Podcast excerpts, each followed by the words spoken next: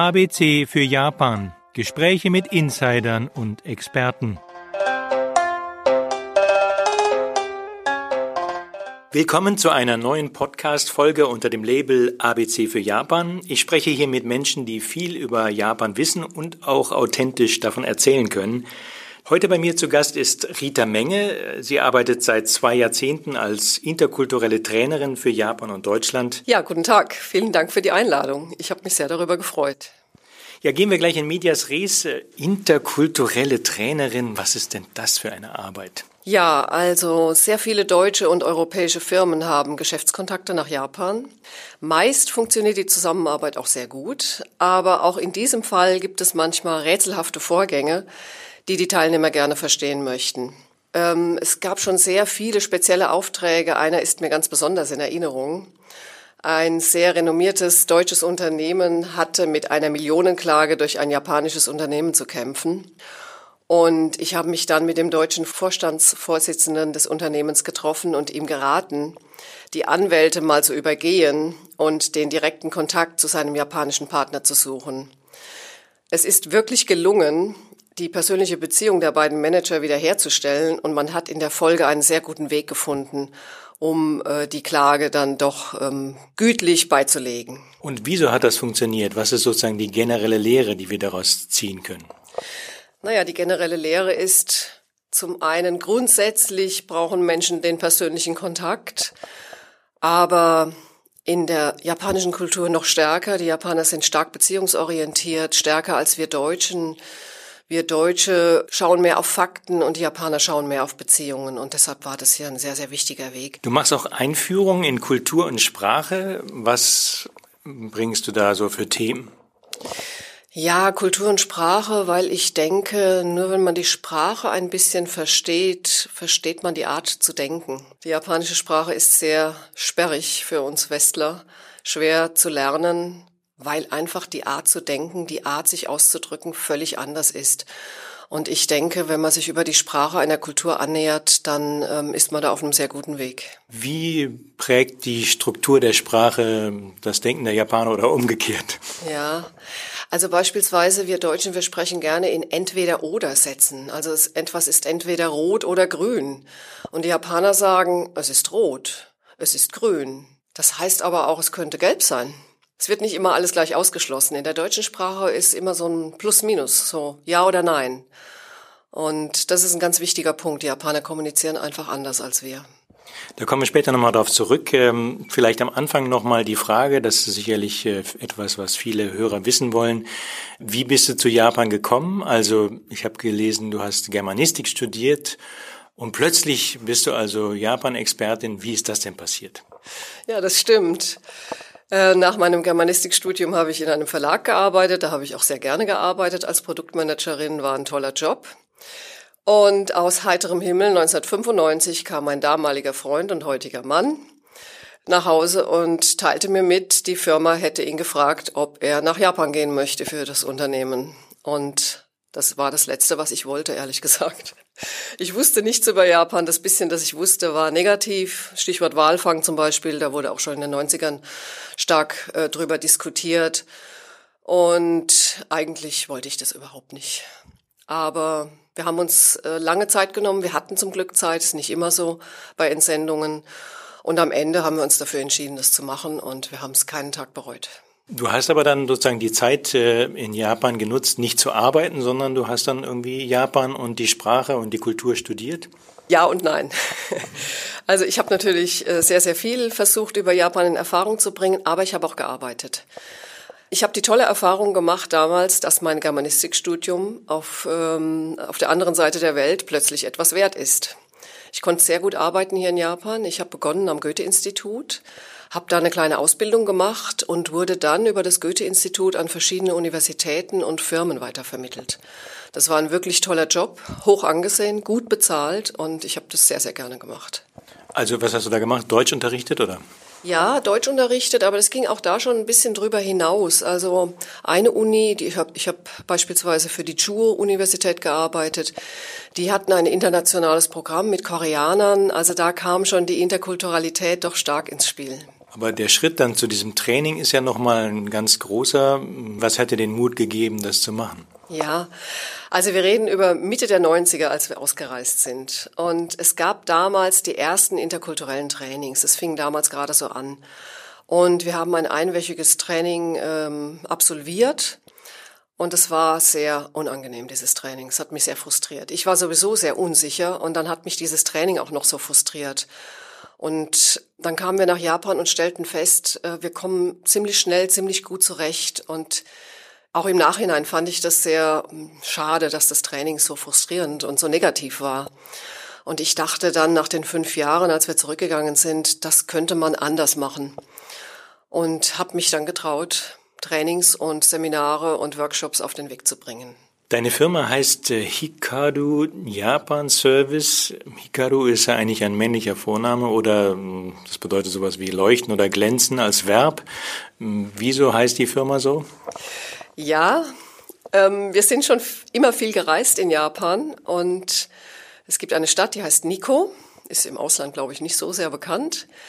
Aber in der Stadt Nikko, der leuchtende Tag, die beiden Zeichen, wenn man sie übersetzt, und es gibt ein, ein Sprichwort zu Nico, eine Redewendung, sag nicht schön, bevor du nicht Nico gesehen hast. Und das hat mir immer gut gefallen und ich finde auch einfach das Schriftzeichen schön und auch die Bedeutung, dieses Strahlen. Und ich hoffe, dass ich ein bisschen von dem Strahlen auf die Teilnehmer übertragen kann, so von dem strahlenden Schein Japans. Also du hast ja dann auch mehrere Bücher geschrieben über die Unterschiede zwischen den Kulturen von Deutschland und Japan.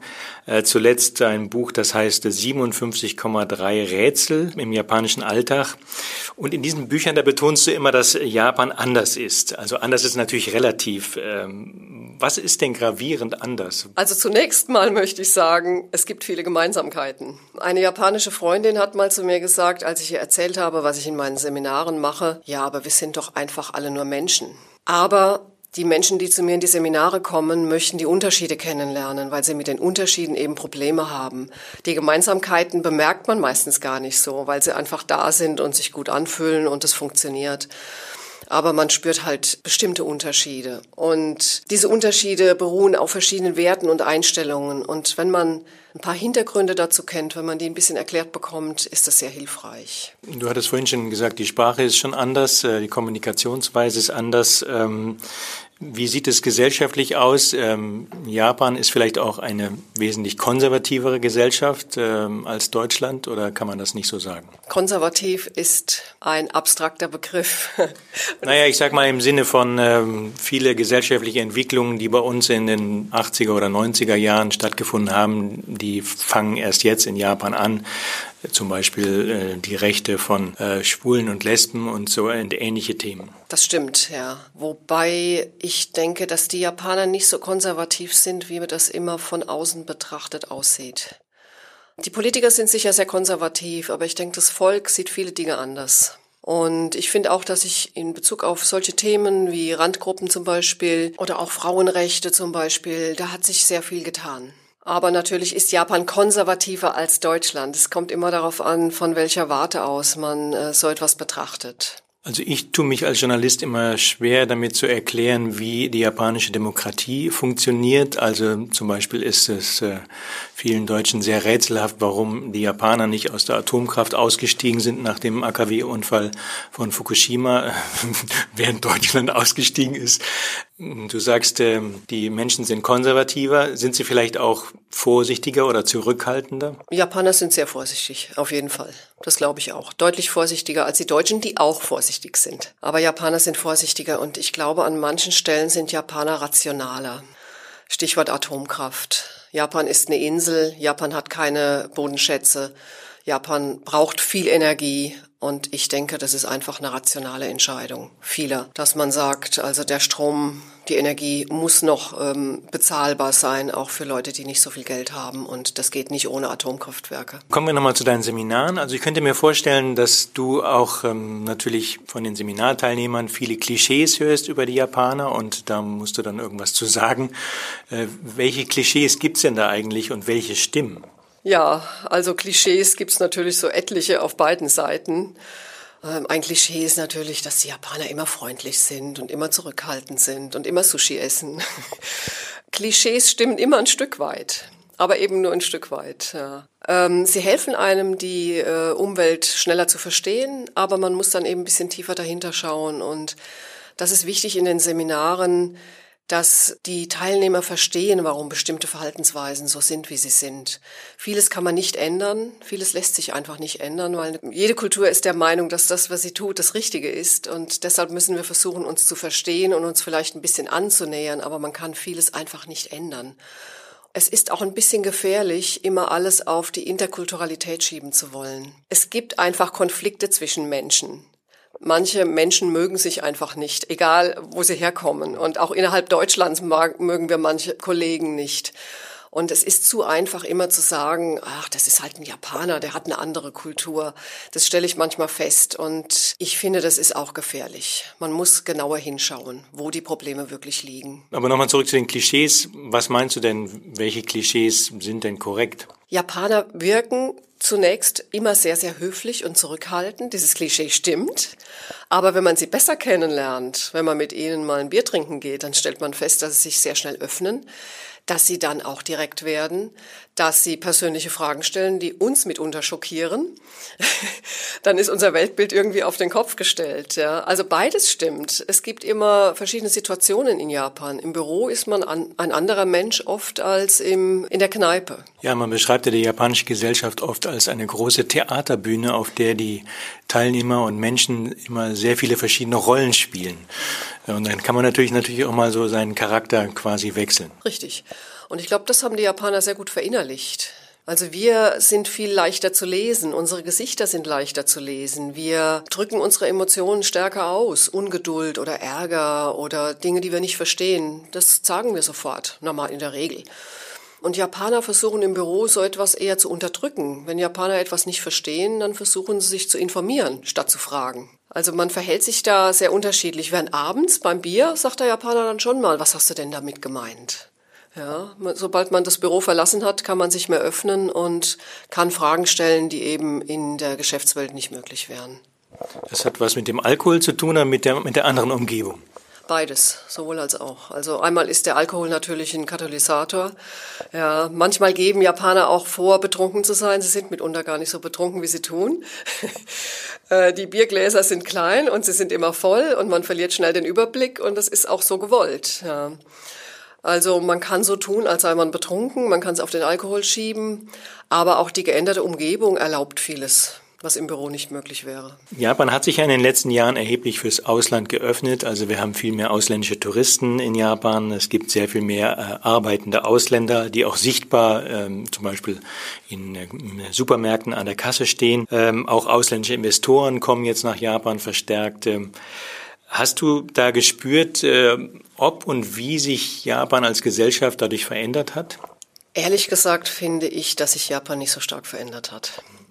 Ich muss allerdings dazu sagen, dass ich in den 90ern auf dem Land gelebt habe und jetzt in Tokio. Tokio ist die größte Stadt der Welt. Es ist eine sehr anonyme Stadt, aber in London oder Paris oder Berlin ist es nicht anders. Die Menschen gehen aneinander vorbei und man kriegt schlecht Kontakt. Und ich denke, das ist in jeder Großstadt so. Das war auf dem Land natürlich ganz anders. Oberflächlich betrachtet, finde ich, ist vieles moderner geworden. Man äh, benutzt heute gerne mal den Vornamen, man gibt sich dadurch so einen amerikanischen äh, Touch. Äh, die Kleidung ist lockerer geworden, es werden keine Krawatten mehr getragen. Minderheiten haben mehr Rechte, aber ich habe oft das Gefühl, das ist doch sehr an der Oberfläche. An anderer Stelle bin ich schockiert, wie wenig sich verändert hat. Beispielsweise wohnen wir in einem Hochhaus mit rund 250 Wohnungen. Dieses Hochhaus gehört einem internationalen Unternehmen, einem sehr, sehr großen japanischen Unternehmen. Es wohnen auch sehr viele Ausländer dort. Und äh, dieses Unternehmen hat viele, viele Häuser dieser Art. Und alle Schreiben, die wir bekommen, sind auf Japanisch. Noch nicht mal mit Japan, also mit Furigana, mit Umschrift, dass wir es leichter lesen können. Völlig selbstverständlich, alles auf Japanisch. Das schockiert mich schon ein bisschen. Und ich habe auch schon mal was gesagt, aber das nützt leider überhaupt nichts. Wie ist mit den jüngeren Leuten? Also die, die Hoffnungen von äh, vielen Japan-Beobachtern ruhen darauf, dass die jüngere Generation einfach mal weltoffener und äh, ja mehr über den Tellerrand von Japan hinaus guckt. Äh, wie ist da so dein Eindruck? Ich finde grundsätzlich sind die Japaner sehr interessiert am Ausland. Schon immer, auch damals schon. Ich hatte schon immer das Gefühl, dass sie wirklich ein echtes Interesse an mir haben und wirklich Dinge von mir wissen wollen. Und das war immer sehr offen und sehr ernst gemeint. Aber auch da muss ich sagen, ich habe nicht das Gefühl, dass sich das so viel äh, zum Positiven in unserem Sinne, dass ähm, die jungen Leute mehr rausgehen, mehr der, im Ausland studieren, da hat sich nicht so viel getan. Auch statistisch äh, ist es nicht so, dass die Japaner mehr im Ausland studieren, eher wieder weniger, weil einfach das System diese Auslandsaufenthalte nicht honoriert. Und immer noch die Personaler sagen, wenn sie jemand Neues suchen, such mir jemanden, der gut Japanisch kann. Wenn er Englisch braucht, wird er das schon lernen. Da hat sich leider in den letzten 25 Jahren nicht so viel verändert, aus meiner Sicht. Ja, kehren wir dann nochmal zurück zu deiner Arbeit als interkulturelle Trainerin. Du hast gesagt, du hilfst deutschen Unternehmen, wenn sie zum Beispiel Personalprobleme haben oder wenn es juristische Probleme gibt mit ihren japanischen Tochtergesellschaften. Ich könnte mir vorstellen, dass das vor allen Dingen durch Kommunikationsprobleme entsteht. Wie sind so deine Einschätzungen dazu? Das ist ein wirklich sehr, sehr wichtiger Punkt, denn hier entstehen sehr, sehr viele Missverständnisse. Deutsche sind es beispielsweise nicht gewöhnt, Sprechpausen oder Schweigen zu interpretieren. Meist überhören wir dieses Schweigen sogar und versuchen intuitiv diese Lücken zu füllen. Das heißt, der Japaner schweigt, möchte mir etwas sagen mit diesem Schweigen und ich rede weiter. Und am Ende sind alle frustriert. Ich habe das Gefühl, der Japaner hat sich nicht eingebracht und der Japaner hat das Gefühl, er dürfte nichts sagen. Das ist ein ganz wichtiger Punkt, dass wir eigentlich immer zu viel sprechen. Und wenn man das nicht weiß, lernt man es auch nicht. Man überhört es einfach permanent. Wenn man nicht ein gutes Fingerspitzengefühl hat, das gibt es natürlich auch. Es gibt Menschen, die sehr gutes Fingerspitzengefühl haben und intuitiv richtig reagieren, aber leider sind es sehr wenige. Dann ist es so, dass die deutsche Seite die japanischen Kollegen dann einfach auffordert, die eigene Meinung frei zu äußern. Leider ist es ein sehr gefährlicher Rat, denn beim Aussprechen von Meinungen gibt es auch in Deutschland zahlreiche Regeln zu beachten. Auch da gibt es situative Konstellationen, wer ist anwesend im Raum, welche Meinungen haben äh, Vorgesetzte. Das ist nicht so einfach, wie wir Deutschen manchmal von uns selbst glauben. Und leider gibt es auch da viele Missverständnisse und Japaner schießen dann manchmal auch übers Ziel hinaus. Ja, was meinst du damit? Ja, also wenn man einem Menschen, der eigentlich gewohnt ist, seine Meinung zurückzuhalten, immer wieder sagt, sag einfach, was du denkst, dann tut er das mitunter. Und das kann wirklich zu sehr unangenehmen Situationen führen. Ich habe das jetzt mehrfach erlebt. Ich habe einmal in einem Workshop erlebt, dass eine Japanerin vor der versammelten Gruppe ihren Chef aggressiv angegangen ist. Das war ein deutscher Chef, was ein Japaner normalerweise nie tun würde. Aber die hat einfach gelernt, ja, sag einfach deine Meinung.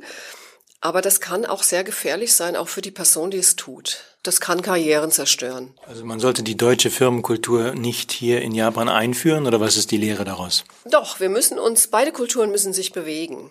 Aber es ist nicht so einfach, wie wir manchmal denken. Also gerade dieser Tipp, sag einfach, was du denkst, der ist sehr mit Vorsicht zu genießen. Man muss das äh, vorsichtiger formulieren. Man muss sagen, ja, wenn du mit den Kollegen zusammen bist, dann kannst du wirklich sagen, was du denkst. Sag ruhig, ähm, woran du gerade arbeitest, welche Probleme du hast, das ist kein Problem.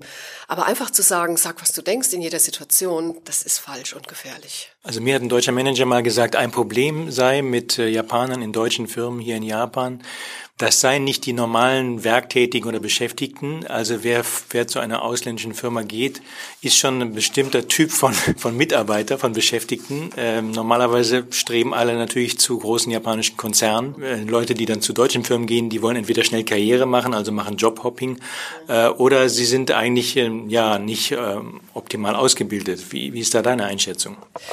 Es gibt viele Gründe, weshalb Japaner für deutsche Unternehmen arbeiten möchten. Manche sind Deutschland eng verbunden, aus unterschiedlichen Gründen, weil sie die Sprache gelernt haben, vielleicht mal in Deutschland gelebt haben, deutsche Freunde haben, sich einfach für die deutsche Kultur interessieren. Aber auf der anderen Seite gibt es beispielsweise auf dem japanischen Markt Bücher, die ähm, das deutsche Paradies beschreiben die beschreiben, dass deutsche Angestellte unglaublich viel Freizeit haben und dass es denen super geht, dass sie überhaupt keinen Druck haben. Und natürlich gibt es den einen oder anderen Japaner, der auf den Gedanken kommt, ach, das ist doch bequem für ein deutsches Unternehmen zu arbeiten, da habe ich viel Urlaub, kann tun, was ich will, viel Gleitzeit, habe viel Freiheit. Das kann natürlich auch für sehr große Konflikte sorgen, weil diese Mitarbeiter sich nicht japanisch verhalten wollen aber die deutschen Regeln und Gepflogenheiten dann auch gerne überstrapazieren. Unpünktlich sind, Hierarchie nicht anerkennen wollen. Ich hatte einen Fall vor langer Zeit in einem deutschen Unternehmen. Ein junger Japaner, der in Deutschland gelebt hat, eine weibliche Vorgesetzte hat und sich einfach damit nicht abfinden wollte. Und äh, um neun Uhr begann das Seminar. Er kam so um Viertel nach neun in der coolen Lederjacke, sehr cool in den Raum geschlendert und hat schon von Anfang an ausgedrückt, was er von der ganzen Sache hält. Und das ist dann die andere Seite. Und das ist auch oft nicht ganz einfach. Und welchen Rat gibst du einem Expert, einem deutschen Expert, der jetzt nach Japan kommt, hier so eine kleine Tochtergesellschaft leiten oder in leitender Funktion dafür arbeiten muss? Inwieweit soll er sich anpassen? Inwieweit soll er sich verändern? Was ist da deine Empfehlung? Das ist eine sehr schwierige Frage. Es ist sehr situativ ähm, bedingt. Es gibt Situationen, da muss man sich anpassen, beispielsweise bei der Kommunikation.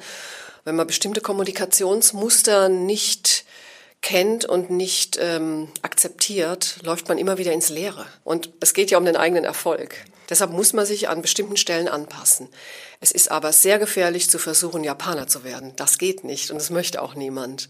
Man muss schon Deutscher bleiben und an bestimmten Stellen vielleicht auch mal den ein oder anderen Pflock setzen und klar sagen, was man möchte. Ganz wichtig finde ich es, dass jeder versuchen sollte, so viel Japanisch wie möglich zu lernen.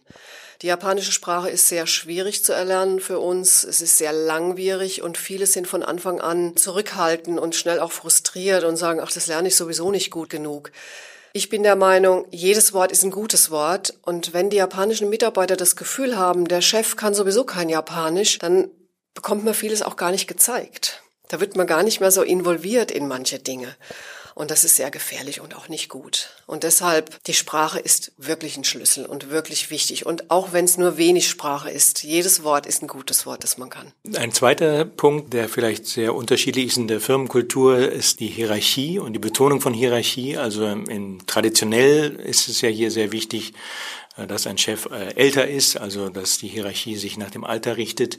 Ist das noch der Fall und wie gehen deine Kunden damit um? Ja, das ist in vielen japanischen Firmen immer noch der Fall. Das ist ein Punkt, der lässt sich nicht ändern auf beiden Seiten. Die Japaner möchten das, aber es lässt sich nicht immer erfüllen von unserer Seite aus. Also das kann schon sein, dass ein 30-Jähriger hier eine verantwortungsvolle Position bekommt, die ein Japaner noch lange nicht bekäme in dem Alter. Aber das ist nun mal so. Und dann muss man auch seine, seine Position behaupten. Ja, und klar machen, ich kann diesen Job ausfüllen. Ich kenne diese Bedenken auch von Deutschen, wenn sie nach Japan entsandt werden und sich zu jung fühlen. Aber ich denke, wenn man auch innerhalb Deutschlands versetzt wird, in einem relativ jungen Alter, muss man auch erstmal zeigen, dass man den Job gut kann. Und das ist hier genauso. Umgekehrt denke ich mir, können auch Deutsche oder auch Schweizer und Österreicher noch dazulernen, wenn sie äh, japanische Firmenkultur äh, von sich aus kennenlernen. Also ein großer Unterschied, den ich immer äh, höre und wahrnehme, ist äh, der Servicegedanken in Japan. Ähm, da, glaube ich, müssen wir doch als äh, Europäer noch ähm, einiges lernen, oder? Dieses Thema beschäftigt die deutschen Unternehmen, seit ich Workshops abhalte. Und da hat sich nichts verändert. Das Problem ist, die deutschen Mitarbeiter fühlen sich von den japanischen Kollegen an dieser Stelle schlecht informiert. Sie haben oft das Gefühl, ausgeschlossen zu sein. Sie haben das Gefühl, meine japanischen Kollegen lassen mich nicht an den Kunden heran. Die trauen mir das nicht zu. Ja, das geht so weit, dass die Deutschen denken, ja, dieser Mitarbeiter, mein Kollege, fühlt er sich überhaupt als Mitarbeiter meiner Firma oder ist er mehr Japaner? Das hat damit zu tun, dass die japanischen Kollegen die Kunden immer sehr vorsichtig behandeln wollen. Ein japanischer Kunde bekommt kein direktes Nein zu hören, wo ein Deutscher schnell sagen würde, nein, das können wir nicht. Das haben wir letzte Woche schon versucht bei der und der Firma, das können wir nicht würde ein Japaner sich immer ganz anders ausdrücken. Er würde sagen, ja, wir werden es prüfen und mal schauen, wir geben unser Bestes, was alles schon Nein heißt. Aber nicht für deutsche Ohren. Für deutsche Ohren ist es nicht direkt genug. Und das möchten die Japaner vermeiden. Die möchten nicht, dass wir die Beziehung zum Kunden, die über viele Jahrzehnte oft aufgebaut worden ist, dass da äh, eine Missstimmung aufkommt. Und deshalb halten sie uns gerne ein bisschen von den Kunden fern. Und mein Tipp an dieser Stelle ist immer, Versuchen Sie Ihre japanischen Kollegen zu verstehen. Fragen Sie nach, was sie tun, was der Kunde braucht, warum der Kunde das braucht. Ich finde, man sollte sehr viel miteinander reden. Das ist ein bisschen der Schlüssel. Auf Englisch kann man es besser ausdrücken als auf Deutsch. Talk, talk, talk.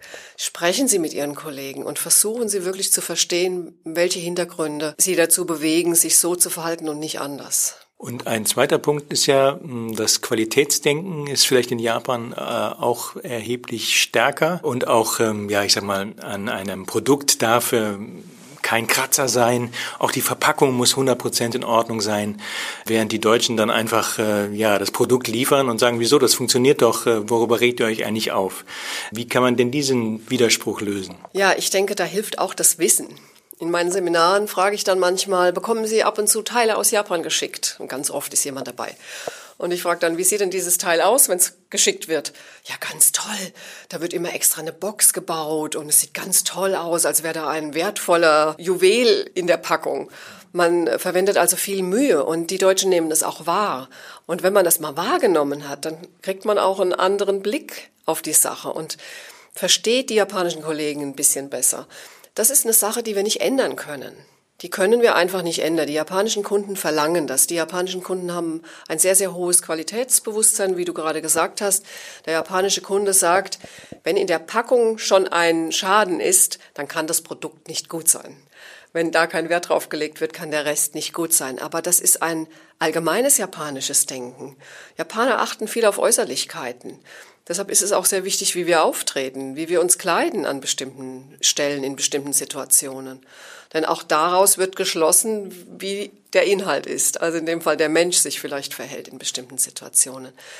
Also auch da denke ich, man muss sich informieren, man muss nachfragen, man muss versuchen, in gemeinsamen Gesprächen zu verstehen, warum die Japaner sich so verhalten und nicht vermuten, dass sie etwas absichtlich tun, was uns ärgert. Ein weiterer Punkt ähm, ist auch der Drang der Japaner, was Bestehendes zu verbessern. Also ich sage mal Stichwort Kaizen, also die Kultur der ständigen Verbesserung. Viele deutsche Unternehmen, die bereit sind, auf ihre japanischen Mitarbeiter zu hören, erfahren dann, dass sie ihre Produkte tatsächlich verbessern können, auch kundenfreundlicher machen können. Wie ist das mit den Deutschen? Sind die, tun die sich schwer, diese Verbesserungsvorschläge anzunehmen? Ah, ich denke, das kommt sehr aufs Produkt an und es kommt sehr auf den Industriezweig an. In der Autoindustrie sind Veränderungen nicht so gerne gewünscht, also in der japanischen Autoindustrie. Es ist eher, da ist man eher zurückhaltend, da ist man sehr vorsichtig, wie wir am Anfang gesprochen haben. Japaner sind eher vorsichtig. Aber wenn Japaner mit einem Verbesserungsvorschlag kommen, dann sollte man wirklich die Ohren öffnen. Es gibt viele deutsche Unternehmen, die sagen, Japan ist Benchmark. Wenn wir in Japan gut verkaufen, können wir auf der ganzen Welt verkaufen. Wenn die Produkte in Japan gut angenommen werden, dann sind die Produkte auch gut. Und man sollte da wirklich drauf hören. Und wenn man das schafft, dass japanische Kollegen einem Tipps geben, sich trauen, uns etwas zu sagen, Verbesserungsvorschläge zu machen, dann sollte man wirklich drauf hören. Und viele deutsche Firmen tun das auch. Du machst jetzt diese Arbeit schon seit 20 Jahren. Hat sich das irgendwie geändert, die Inhalte, die Leute, die in die Seminare kommen? Hast du da irgendwie einen Trend beobachtet, den du uns erzählen kannst? Man würde ja meinen, durch das Internet sind die Menschen heute besser informiert. Du schreibst es ja in deinem Buch auch im Vorwort, dass du immer wieder überrascht bist, wie wenig die Menschen doch über Japan wissen. Und ich hatte einen Auftrag in einem in Deutschland ansässigen Unternehmen, aber es ist ein japanisches Unternehmen in Deutschland. Und ich habe dann so ein paar allgemeine Fragen gestellt, habe gesagt, ja, wie viele Menschen wohnen denn in Japan oder welche Religionen gibt es denn in Japan? Und ich war ehrlich gesagt entsetzt, dass deutsche Mitarbeiter einer japanischen Firma in Deutschland solche Sachen nicht wissen. Also wirklich, das fand ich ähm, ein bisschen erschütternd. Japaner sind in der Regel besser informiert. Die wissen mehr über uns. Die wissen äh, oft viel über Europa. Die wissen über die einzelnen Kulturen ganz gut Bescheid. Kennen auch Künstler, Musiker, besonders klassische Musik natürlich. Das sind wir doch oft sehr äh, blank an dieser Stelle. Und ich finde nicht, dass sich das so viel geändert hat. Ja, das hört sich ja dann so an, als ob dir diese Vermittlungsarbeit nicht ausgehen wird in den nächsten Jahren. Liebe Rita, vielen Dank für dieses Gespräch. Ähm, wollen wir hoffen, dass äh, Japan und die deutschsprachigen Länder als Folge dieser Pandemie sich äh, nicht äh, voneinander entfernen, sondern weiter miteinander beschäftigen und besser und enger miteinander kommunizieren und natürlich auch besser kommunizieren dank der Hilfe von Leuten wie dir. Danke und alles Gute für die Zukunft.